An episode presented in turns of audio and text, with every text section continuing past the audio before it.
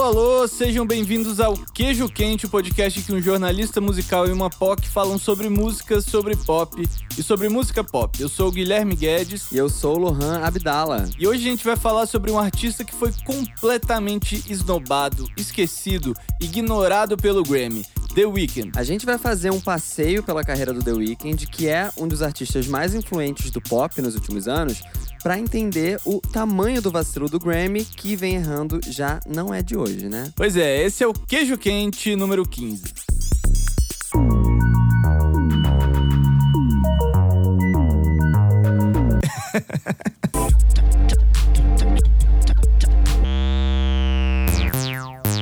Na semana passada saíram as indicações para a edição de 2021 do Grammy, que é o prêmio mais importante da indústria musical. E como acontece desde sempre, as pessoas ficaram decepcionadas porque não viram alguns dos artistas, músicas, álbuns que elas gostam entre os indicados. Até aí, tudo bem, normal. Mas esse ano rolou uma ausência em especial que até quem não é fã dele não esperava.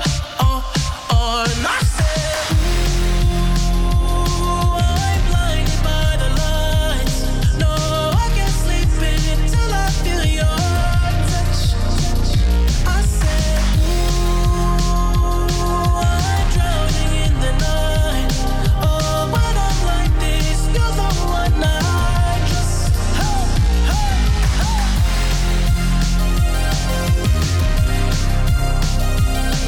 Essa música aí é Blinding Lights, que saiu uh, no fim do ano passado como teaser do After Hours, o quarto álbum de estúdio do The Weeknd, que saiu em março desse ano, ou seja, ainda dentro da janela de tempo que o Grammy considera para suas indicações. E esse foi um grande ano pro The Weeknd. Não só o álbum fez muito sucesso, como o Blinding Lights bateu o recorde de música há mais tempo no top 10 da Billboard, mais de 40 semanas e contando. E apesar desse sucesso todo, o The Weeknd recebeu um total de zero indicações indicações, nenhuma, nada. Zero. E não é de hoje que o Grammy decepciona, né? A gente já sabe. Apesar das indicações dos vencedores serem escolhidos por um time enorme de gente que trabalha na indústria musical, todo ano eles parecem completamente desconectados da realidade do que as pessoas estão ouvindo do mundo todo. É, e frequentemente quem sai perdendo são os artistas de hip hop, R&B, né, da música negra em geral. Todo ano parece que é moleza, por exemplo, para Taylor Swift, é, para Billie Eilish ou pro Beck levarem vários prêmios, mas para artistas como Kendrick Lamar, Beyoncé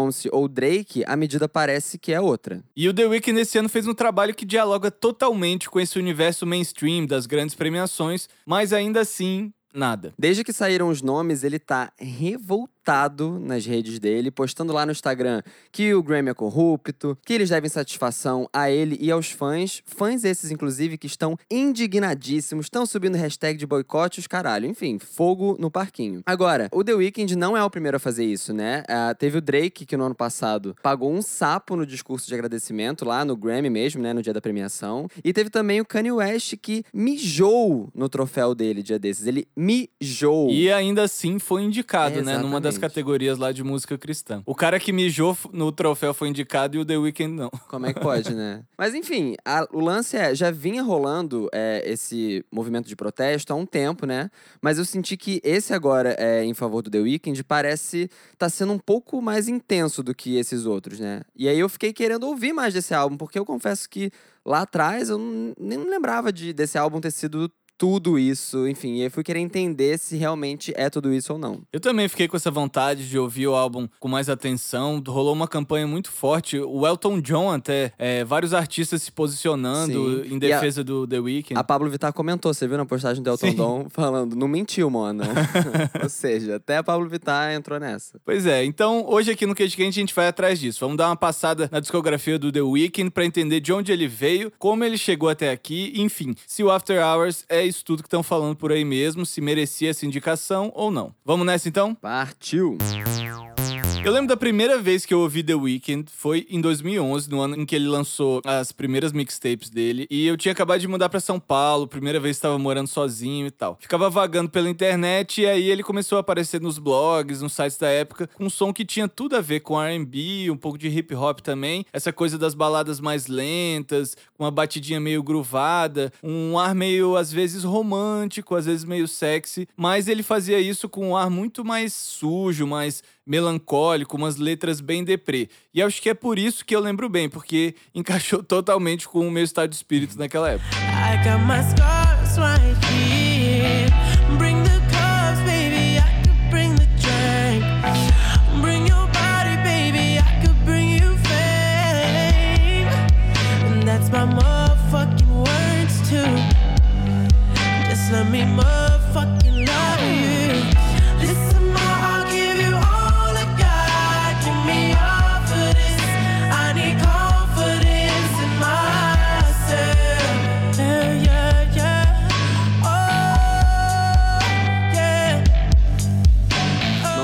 São Paulo te deixou deprê, é? Como é que não deixa? Cara, São Paulo é foda. Eu tenho um amigo que se mudou pra lá em 2014. E até e hoje. Tá em 2014 até hoje. Ele tá em 2014. não, até hoje ele nunca conseguiu dormir, você acredita? Acredito. Ele tem, faz agora seis anos que ele nenhum cochilo conseguiu tirar, cara. São Paulo, São Paulo é foda, eu te entendo completamente. Essa música que a gente ouviu agora, o Wicked Games, tá na primeira mixtape que o The Wicked lançou, que foi nesse ano de 2011. O The Wicked é de Toronto, no Canadá, e quando ele lançou essa tape, ninguém sabia quem era ele, se era um cantor solo, se era um grupo, nada. Não tinha foto, não tinha informação nenhuma. E aí que toda a lenda do The Weeknd começou a ser construída. Todo mundo queria saber quem era ele, quem estava por trás de tudo aquilo, quem é essa pessoa que fala de amor, fala de sexo, fala de droga, de depressão e às vezes tudo isso na mesma música. Só assunto leve, né? Só bem tranquilo. Mas aí não só essa mixtape começou a ficar bem falada, como ele foi apadrinhado por um outro artista de Toronto que também estava ganhando evidência na mesma época, o Drake. I much rather spend it all while I'm breathing. That OVO and that XO is everything you believe in. I know. All the crew. All they loving the crew.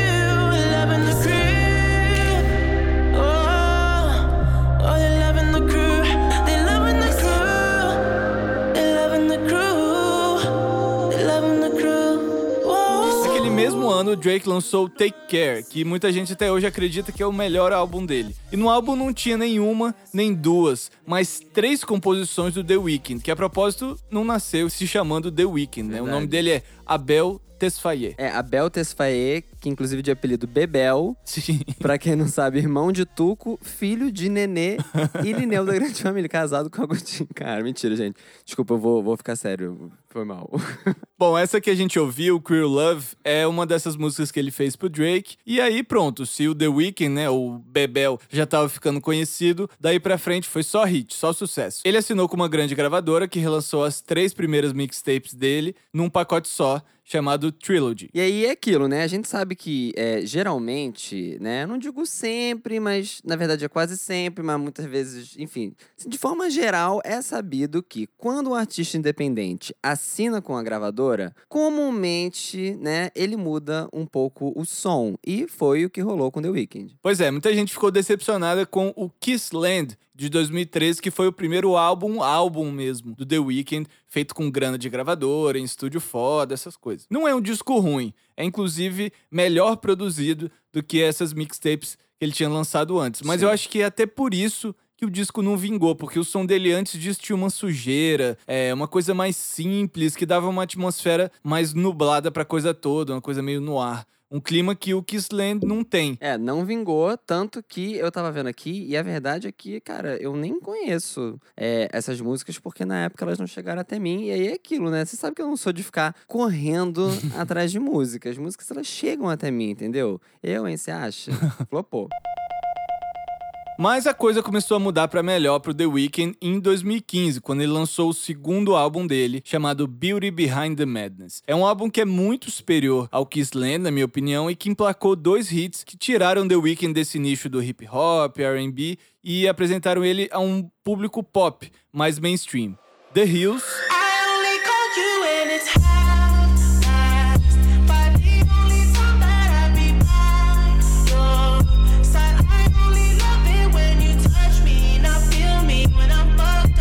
música mais dançante, mais Michael Jackson que o The Weeknd tinha feito até então, Can't Feel My Face.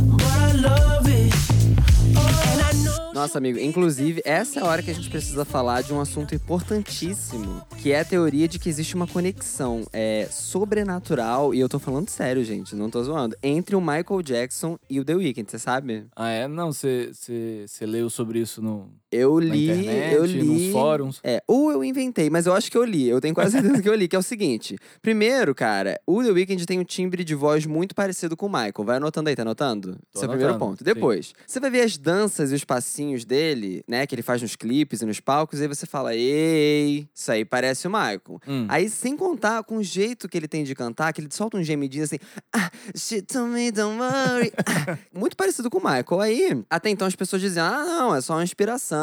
É, o próprio The Weeknd já disse, né, que o Michael é uma grande inspiração pra ele. Enfim, beleza, eu caí nesse papinho até que saiu o clipe de Quem Feel My Face. E aí, pra quem não lembra, é, o clipe é ele fazendo um show num bar pra uma plateia super desanimada. Até que um cara misterioso, né, grava essa informação, taca fogo nele e ele começa a dançar igualzinho o Michael, pega o microfone daquele jeito que o Michael pegava, a plateia vai ao delírio, enfim, o sucesso dele explode. E aí, pra mim, cara, só não vê quem não quer. Aquele cara era o espírito do Michael Jackson Ah, passando o bastão e a encarnação pra ele. Pra mim é claro, claro. Então, o espírito do Michael Jackson, depois de dar um passeio nas fronteiras da Terra plana, resolveu encarnar no The Weeknd. Até tá? porque a Terra plana, ele foi num pulo, ele foi super rápido e foi, entrou direto no The Weeknd. É verdade, gente. Tá certo. Bom, Can't Feel My Face é a primeira parceria do The Weeknd com Max Martin, aquele produtor sueco de pop que a gente já falou sobre várias vezes aqui no programa. E é muito doido que essa música tenha feito tanto sucesso, porque apesar dela de primeira parecer uma declaração de amor, dessa coisa da gente ficar meio doidão quando tá apaixonado, Uhum. ele faz uma relação muito próxima com o uso de droga. Tanto que essa coisa de I can feel my face when I'm with you é uma analogia bem direta à cocaína, né? Que, entre outros efeitos, tem essa coisa de deixar a cara da pessoa meio dormente, especialmente se você usar bastante. E ele faz bastante referência à droga, né? Inclusive, é, deixa eu ver uma coisa aqui, ó. Se a gente levar em conta todas as músicas dele que tocaram nesse programa até agora. Pera aí, ó, deixa eu ver aqui. Ó, de acordo com os meus cálculos, um total de todas as músicas têm alguma referência à droga, né? 100%. Ó, quer dizer, In The Hills ele fala disso de ficar meio anestesiado também. Aí tem o Wicked Games, ele fala de não conseguir sentir o cheiro das coisas, né? Por que será que ele não sente o cheiro das coisas? Mas, o que eu acho interessante é que mesmo ele sendo muito é, honesto em relação a isso, é, ele não romantiza essa situação, né? Não sei se todo mundo concorda, mas tem muita gente, por exemplo, no rap, que fala muito de droga, mas numa vibe de tiração de onda, que tem que usar, né? Que Uhum. é foda, que é status, enfim. Mas o The Weeknd, ele fala mais na real sobre como esse exagero foi ruim pra ele, né? Como que isso botou e ainda bota ele em umas situações é, bem barra pesada, assim. Tanto que ele diz que hoje ele só usa uma vez ou outra, dependendo da situação, mas nunca antes ou durante um show, por exemplo, né? Enfim, nessas horas ele diz que prefere é, estar sóbrio pra estar mais no controle da situação. É, e o After Hours, esse álbum que foi esnombado pelo Grammy, é um álbum que fala muito sobre isso, sobre essas consequências, né? Sim. Mas a gente vai chegar lá. Antes, a gente vai falar um pouquinho do Starboy, o terceiro álbum dele, de 2016.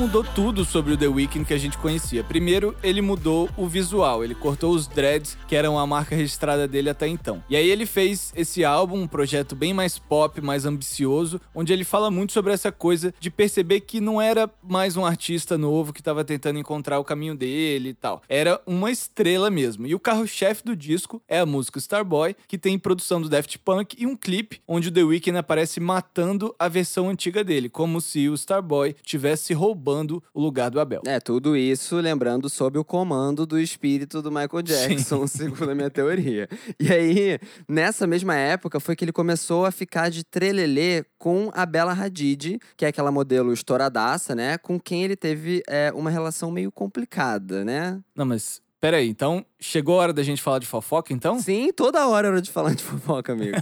Então roda a vinheta. Solta Então vamos lá, explica pra gente esses rolos todos do The Weeknd, porque eu sei que não tem só a Bella Hadid e eu tenho um palpite que eles vão ser importantes pra gente entender toda a história dele depois disso. Com né? certeza. É o seguinte, ó, vamos lá. O The Weeknd e a Bella Hadid tinham lá desde 2015 aqueles relacionamentos que é, namora, aí separa, aí volta, né? Aquelas coisas que a gente sabe bem como é que funcionam. Só que daí no fim de 2016 eles terminaram de vez. E aí, dois meses depois, já em 2017, o Boff tava com quem? Selena Gomes, que inclusive tava com feridas ainda abertas do famoso relacionamento com o JB. E aí a gente tem a O fórmula. JB, pra quem não sabe quem é, É, fala você que eu me recuso. Justin Bieber. É, ele mesmo. E aí a gente viu que. Ou Jair Bolsonaro, né? Ai, é verdade. A Selena, antes ou depois do Faustão, ela namorou o Jair. Enfim. E aí a gente tem a fórmula perfeita pros pombinhos, né? Os dois com recentes términos de relação, The Weeknd e Selena, se apaixonaram perdidamente e viveram uma linda história de amor por longos 10 meses. Uau! É, é porque quando eu digo longos, né? É porque você sabe que no mundo dos famosos, cada mês são sete, tipo ano de cachorro. Entendi. Então foram longos, foram longos. E aí, depois disso, ele voltou com a Bela, teve treta da Bela com a Selena, enfim, dramas. Mas aí você me pergunta, ora, Lohan, por que fofocas? Por que essa fofocaiada toda, né? E aí eu lhe respondo, cara ouvinte, porque o próximo álbum do nosso Starboy viria recheado de mensagens justamente para essas suas duas exes atuais, apaixonantes, apaixonadas, enfim. Pois é, essa história toda, todo esse drama, essas idas e vindas, foi o combustível que ele precisava pra voltar ao lado mais dark do som dele. Depois de dois álbuns com som mais pop, de certa forma mais animado, ele lançou em 2018 um EP chamado My Dear Melancholy, ou Minha Querida Melancolia, que trazia de volta o som deprê que ele fazia lá no começo. Inclusive, amigo, você sabe que a faixa que fecha esse EP é uma música chamada Call Out My Name, que diz o seguinte, ó, abre aspas, eu quase tirei um pedaço de mim pra você, fecha aspas, justamente fazendo referência ao fato de que ele quase doou um rim pra Selena quando ela precisou de um transplante. Feel nothing, baby,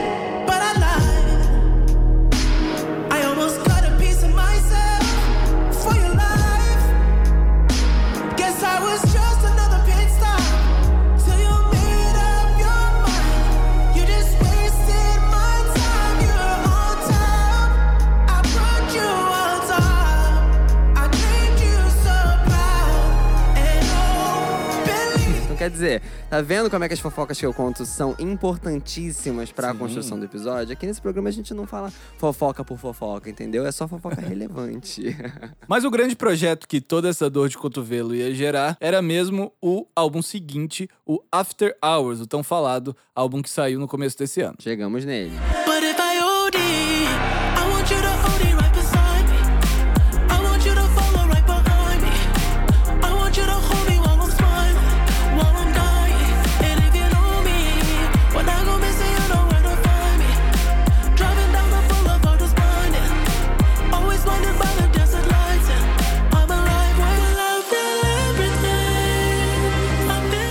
After Hours é um álbum denso, cinematográfico em todos os sentidos, desde a parte visual, que é muito impressionante, quanto a estética sonora também. O álbum tem muita coisa de teclado, tem uma vibe meio anos 80, mas sem soar datada, é uma coisa bem moderna, bem contemporânea. E tem muito espaço pro R&B, claro, mas também pro pop e até uma onda mais eletrônica com batidas mais rápidas, um ingrediente que o The Weeknd também gosta de usar bastante. Essa música que a gente acabou de ouvir se chama Faith e é um dos pontos altos do disco porque é uma das faixas em que ele fala é, sobre como esse estilo de vida doidão, né, levou ele pro buraco. E aí, pelo resto do álbum, ele fala muito sobre aqueles problemas conjugais que a gente disse, né? Então a gente tem em Hardest to Love, é, onde ele se culpa muito pelo fracasso da relação. É, em Escape from LA, ele tá doido pra se mandar de Los Angeles porque não aguenta mais a falsidade do povo de lá. Inclusive, você acha que você sabia que por isso que eu saí de Los Angeles também, Ah, né? foi? Ai, não me adaptei, amigo. É um tititi, uma falsidade, enfim, entendo total do Paparazzi, Weeknd. né?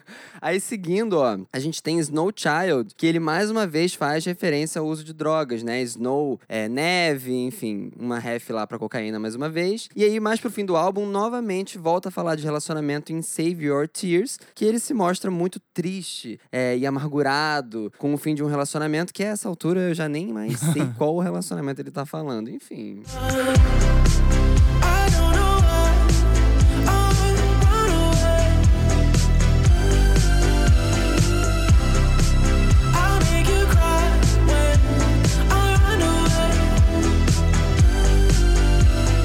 Blinding Lights, aquele hit que a gente ouviu no Sim. começo, e tem um instrumental que parece animadinho, mas na real, essas Blinding Lights, as luzes que estão deixando ele cego, são as luzes de um carro que pode ser de uma ambulância ou de uma viatura de polícia, e ele dá a entender que ele tá nesse carro depois de ter uma overdose. Ou seja, o que eu tiro do After Hours é que é onde a jornada do The Weeknd chegou ao limite em todos os sentidos. Da popularidade, da fama, mas também da autodestruição. Ele começou como um jovem que sonhava em ser uma estrela pop, chegou lá, experimentou o lado bom e o lado mal da fama e, enfim, desmoronou. O After Hours é isso, é ele desmontando, caindo diante de tudo que aconteceu na vida dele.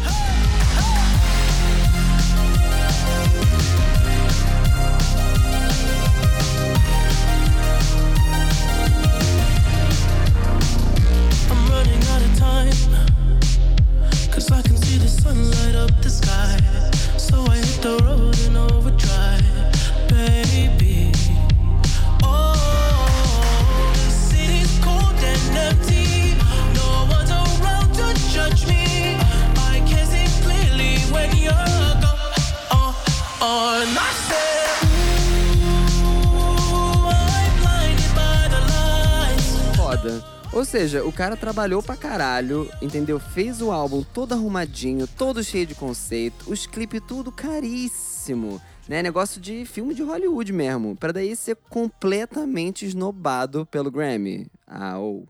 Pois é, eu pessoalmente até prefiro o Beauty Behind the Madness, o Starboy e especialmente a primeira mixtape dele. Mas não Pô, tem mas- explicação pra esse álbum. E Blinding Lights, cara? Tá de que fora, é. isso? E eu não sei se isso ameniza a situação do The Weeknd ou se piora, mas tem vários outros artistas que lançaram grandes álbuns e que eu acho que mereciam estar lá. Tipo o Charlie XX, Sim. o Childish Gambino, Rina Sim. Sawayama, Moses Sumney. Isso tudo só pra ficar entre nomes que a gente já citou aqui no Queijo Quente. Sim, eu senti muita falta também da Jessie Ware, que, cara, lançou um puta álbum, na minha opinião, mas que parece que cagaram pra ela porque a cota de ingleses já tinha sido preenchida pela Dua Lipa e pelo Harry Styles. O Grammy tem um histórico bizarro, né, de não indicar ou não premiar artistas que mereciam. E pra lembrar um pouco disso, a gente convoca mais uma vez a única, a inigualável Dora Guerra. Wow, she's back by popular demand.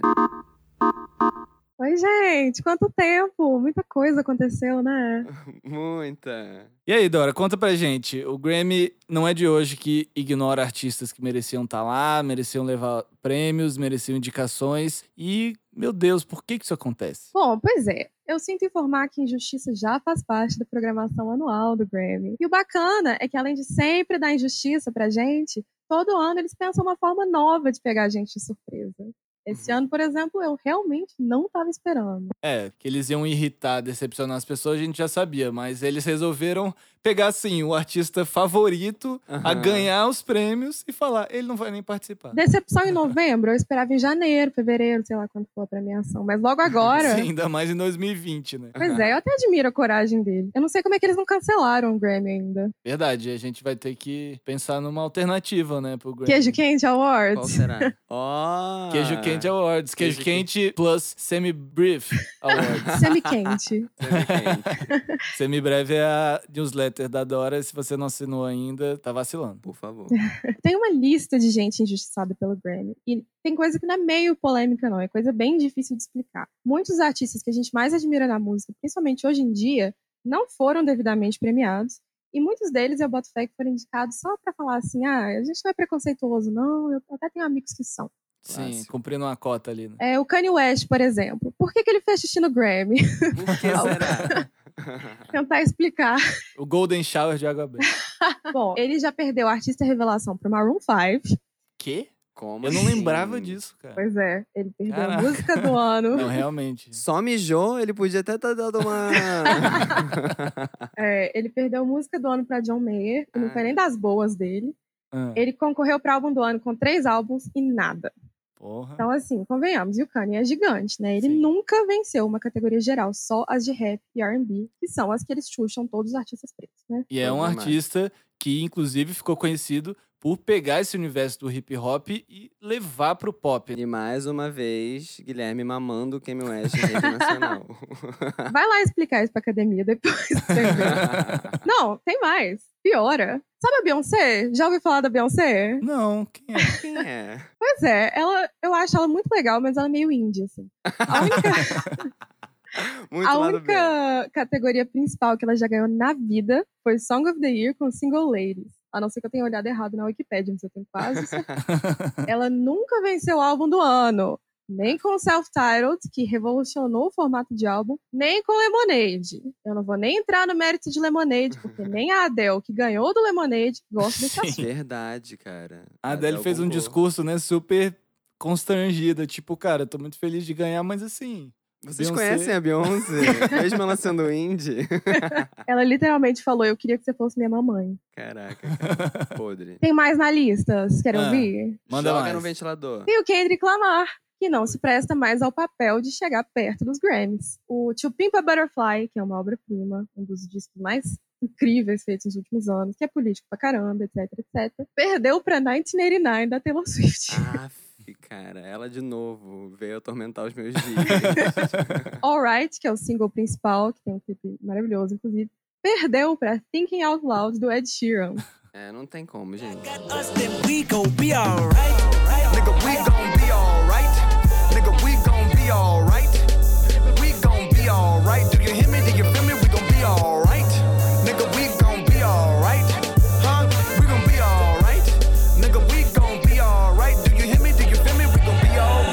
Alright. And when I wake up, I recognize you looking at me for the pay cut. Bahamas. E sem falar de quando o Kendrick perdeu na categoria álbum de rap pro Macklemore, cara. Tipo assim, isso Caraca. é, é- Ai, é um negócio completamente Gente, inaceitável. E é tipo, pessoa. e foi nessa época que começou uma campanha muito forte contra o racismo no Grammy, porque assim, na categoria de rap, que por muito tempo era o único lugar onde artistas negros conseguiam ser premiados, aí vem um artista branco, lança um álbum, qualquer coisa, que não tem mensagem social nenhuma, não tem relevância artística nenhuma, e ganha em cima do Kendrick. Surreal. Jantou o McLemore.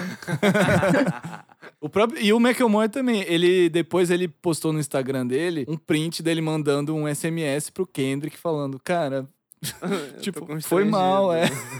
Você tinha o melhor álbum de rap do ano. Que É, podia explicar isso pro Justin Bieber também, né? Aham. Fazer uma coisa mais. Bom, se você começa a reparar de fato quantos artistas pretos venceram quando eles mereciam, você começa a entender mais ou menos por que, que o Kanye surtou no VMA e subiu no palco. O cara é traumatizado, gente. Uhum. Aquilo ali foi uma projeção de anos de injustiça que ele jogou pra coitada da Taylor Swift, que tava nascendo naquele dia. Pois é, mais uma vez eu vou pedir licença aqui, Lohan, pra fazer o que eu sempre faço. Passar um paninho. Passar um pano, mas assim, ele devia ter feito o que fez? Não, ele foi grosseiro e desrespeitoso? Foi. Extremamente. Porém, ele tinha ou não tinha razão quando disse que a Beyoncé tinha um dos melhores clipes de todos os tempos, que era o de Single Lady. Tinha, tinha, Ele tinha. cara. tinha. Pois Eu é. concordo, eu concordo. Aí a gente conclui duas coisas. Primeiro, considerando o histórico de quem é indicado e vence esses prêmios, etc., eu não vou chegar aqui e acusar, falar que é um prêmio machista, racista e tal. Eu vou só falar que eles preferem, nitidamente, homens brancos. Verdade. O que categoriza. Machismo, assim. Aí a conclusão fica pro ouvinte.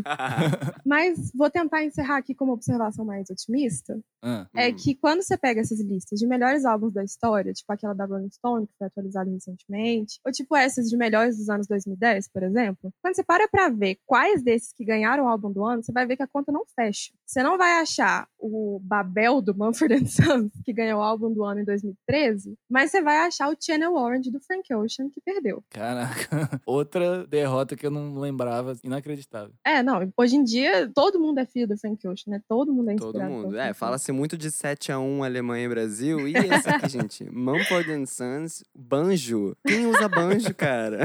Mentira, gente. Não quero invisibilizar a música folk, pelo amor de Deus.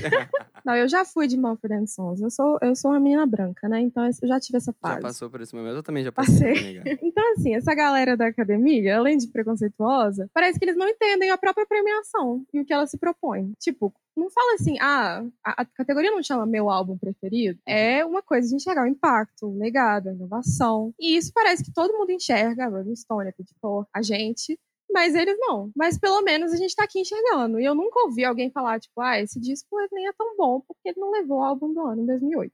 Verdade. É verdade. E aí, pra concluir, Dora, qual é o seu veredito? After Hours merecia estar indicado? Blinding Lights devia estar concorrendo a melhor música, sim ou não? Ah, pelo amor de Deus. claro que sim. Eu, eu não, não é achei essa, que eu né? ia ter Sim que não? falar Pelo isso amor de hoje. Deus. não achei que eu ia ter que me prestar esse papel de afirmar isso, sabe? É inegável, pelo amor de Deus. Chega, Grammy. Estou cansada. Eu vou pintar uma unha de preto em. Como é que diz? Em protesto Pela guerra. ao Grammy, exatamente, cara.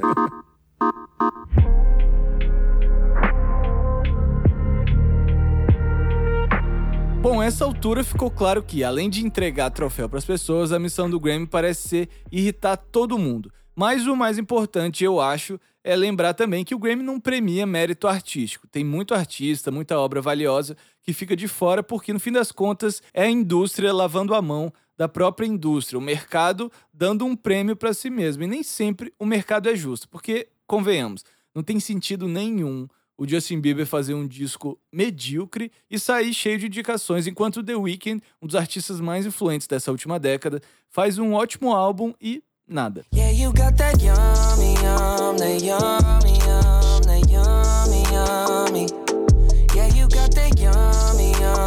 Yeah, Militou! Pega um copo d'água, amigo. Dá uma relaxada, mas arrasou. E, cara, real, eu até aceito falarem que o álbum todo não é, tipo, uma puta obra-prima. Mas foi o que eu disse. Blinding Lights, cara, foi Sim. um hit do hit, sabe? Que isso. Eu acho que tava pra rolar pelo menos umas três indicações só pra música, assim. E aí, amigo, aproveitando que o Grammy virou essa bagunça, eu tô bem pensando é, em me candidatar pra 2022, sabia? Eu tô Ah, pra é? lançar um single, você não sabia? Não, primeira mão aqui vou- no queijo quente. Primeira mão, é. Eu vou dar uma palhinha pra vocês. É mais ou menos assim, ó. Se pingos de chuva fossem pingos de piroca, que chuva gostosa seria. Cantando e dançando com a boca aberta. Uau, tô emocionado. Estou-. É linda, né? Foi de um momento muito especial da minha vida em que eu sonhava com isso todo santo dia. Bom, é, segundo a academia, recebi o memorando aqui. Infelizmente, você tá reprovado. Ah, não. Tenta de novo no ano Eu sou o segundo The Weeknd, não acredito! Caralho, os meus fãs vão, vão destruir esse tal de Grammy, cara. E esse foi mais um Queijo Quente, programa apresentado por mim, Guilherme Guedes, também faço o roteiro do programa, e pelo Lohan Abdala. Nesse episódio, rolou um feat com a Dora Guerra, da newsletter Semibreve, que você pode assinar lá no tiny.cc barra semibreve. A edição de som é do Aloysio Lous, do Som do Cosmo, e dá pra seguir ele lá no arroba Som do Cosmo. Todas as músicas que você ouviu hoje estão na descrição do episódio, e nossa trilha original é do DJ Blabinha Blabac. E segue a gente no Twitter e no Instagram, arroba queijoquentepod. E se tiver aí uma mensagem, um negocinho, quiser mandar um negócio, é só entrar em contato pelo e-mail queijoquentepodcast.gmail.com. Valeu!